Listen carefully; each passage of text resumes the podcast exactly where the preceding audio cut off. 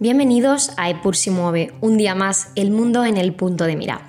Hoy Pilar Rivas para hablarles de Prora, uno de esos lugares abandonados por la historia y sobre el que merece la pena entender qué fue algún día. Si algún día paseamos por la turística y paradisíaca isla alemana de Rügen, en el mar Báltico al norte del país, a la que tuve la suerte, por cierto, de ir durante mi periodo de Erasmus, llegará un momento en el que nos toparemos con una colosal estructura de edificios grises de 4,5 kilómetros de longitud. Y no será raro que nos venga a la mente la similitud de estas construcciones con la arquitectura de la época nazi. Efectivamente, no estaremos equivocados. En una zona en la que confluyen pinares con largas playas de arena blanca, la franja de edificios con complejos hoteleros conocidos como Prora fue declarada en 1994 Patrimonio Nacional Alemán por su importancia histórica no solo bajo el régimen de Hitler, sino también en décadas posteriores. Pero ¿qué fue y para qué sirvió Prora? Prora fue ideado como zona de recreo y descanso para las familias obreras por el Sindicato Nacional Socialista Fuerza a través de la Alegría, en alemán Kraft durch Freude, que entre 1933 y 1945 se ocupó de la vigilancia, estructura y uniformidad del tiempo libre de la población alemana. De este modo, y mediante la construcción del complejo turístico, el régimen nazi pretendía garantizarse la fidelidad de la clase obrera alemana, a la vez que la motivaba a seguir trabajando duro para preservar este sistema. El lugar se vendía como uno de los mejores para pasar unas vacaciones y a un módico precio para que por supuesto pudiesen acudir todos. Quiero que todos los trabajadores alemanes puedan acceder a unas vacaciones suficientes y que se haga todo lo posible para que su tiempo de ocio les proporcione el necesario descanso. Mi deseo es que el pueblo alemán sea mentalmente fuerte rezaban los panfletos promocionales firmados por el propio Führer, por Hitler. Pero esta forma de publicidad escondía sus oscuras intenciones, ya que funcionalmente el lugar estaba concebido como una línea de montaje con un flujo continuo de sol y divertimento, reflejando su visión de la nueva Alemania o lo que es lo mismo.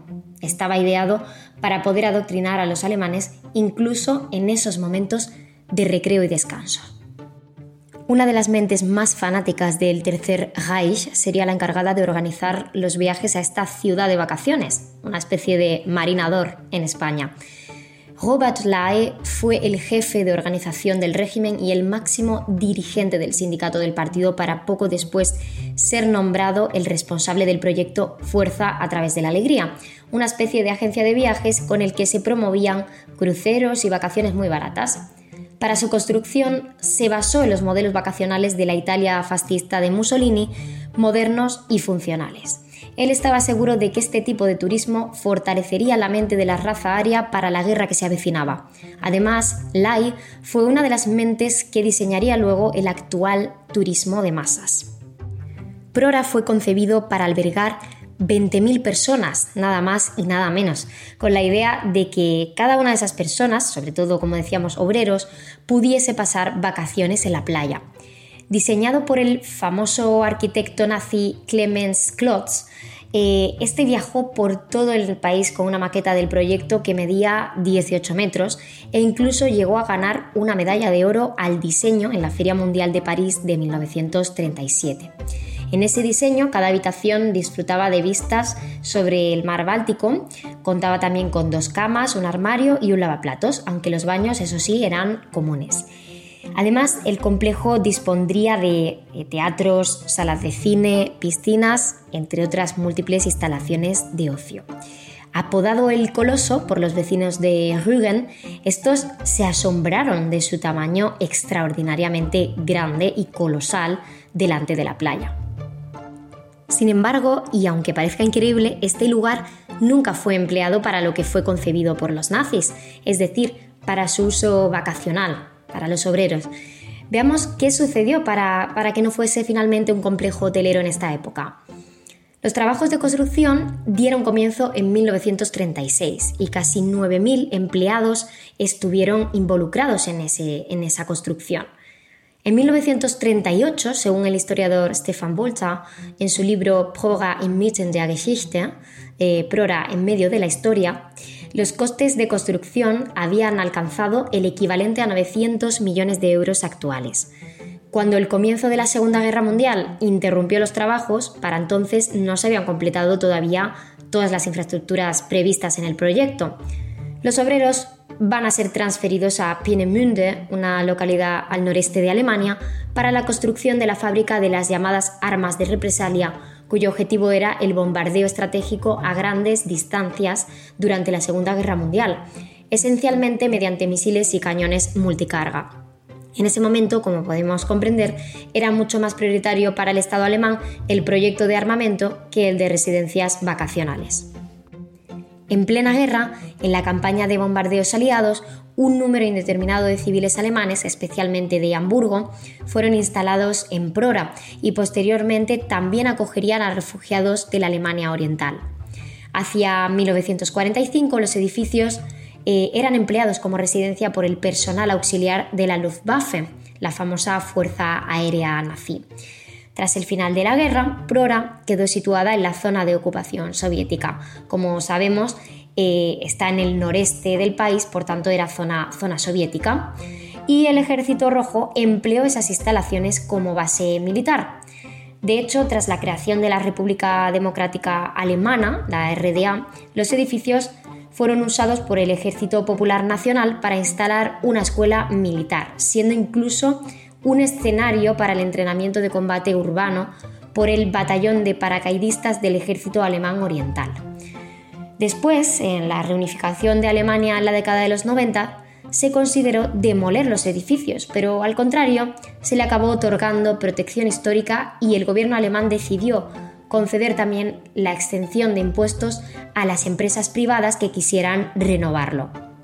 Desde el año 2000, el Centro de Documentación de Prora se encuentra en el extremo sur de los edificios del recinto. Ese centro documenta la construcción y el historial de usos múltiples que, como vemos, ha tenido eh, este complejo. Allí también se discuten los antecedentes del proyecto y su apropiación durante la época nazi. Tras quedar vacíos unos años, los edificios abandonados se vieron progresivamente afectados por la acción del tiempo y del vandalismo. De hecho, dos de los ocho bloques están destruidos hoy.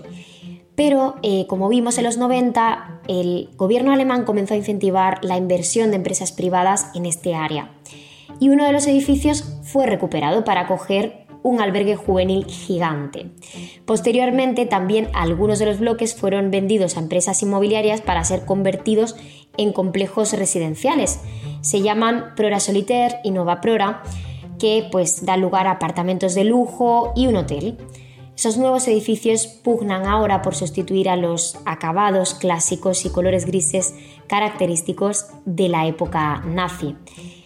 Me preguntaba a menudo qué podía hacerse con Prora. Es lo que asegura a la agencia EFE el promotor inmobiliario Bush, responsable de la marca Prora Solitaire, que hoy da nombre a ese conjunto de apartamentos hoteleros que ocupa el bloque segundo del gigante arquitectónico. Bush, que presentó una solicitud en 2004 para la adquisición de bloques en posesión del Estado alemán, con el objetivo de edificar apartamentos turísticos, acabaría haciéndose cargo de la rehabilitación de un total de 350 apartamentos, 130 de los cuales están en un apartahotel. Prora, su pasado, su arquitectura y su reforma actual por parte del sector privado siguen siendo objeto de controversia. Algunos visitantes piensan que el complejo es opresivo por su origen, otros se alegran de que no haya sido derribado, de que no ocultemos la historia, lo cual fue considerado como opción alguna vez. El Coloso de Prora se ha convertido en un lugar de encuentro entre el pasado y el presente. Sigue impactando por formar parte del espíritu del régimen nazi, pero ahora se ha transformado en un atractivo destino vacacional, abierto a todo aquel que quiera pasar unos días en una de las playas más bonitas de Alemania. ¿Y vosotros? ¿Conocíais el proyecto de Prora?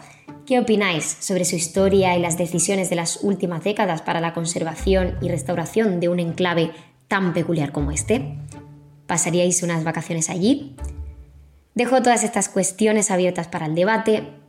Muchísimas gracias a todos y nos vemos como siempre la semana que viene aquí en Epur si mueve.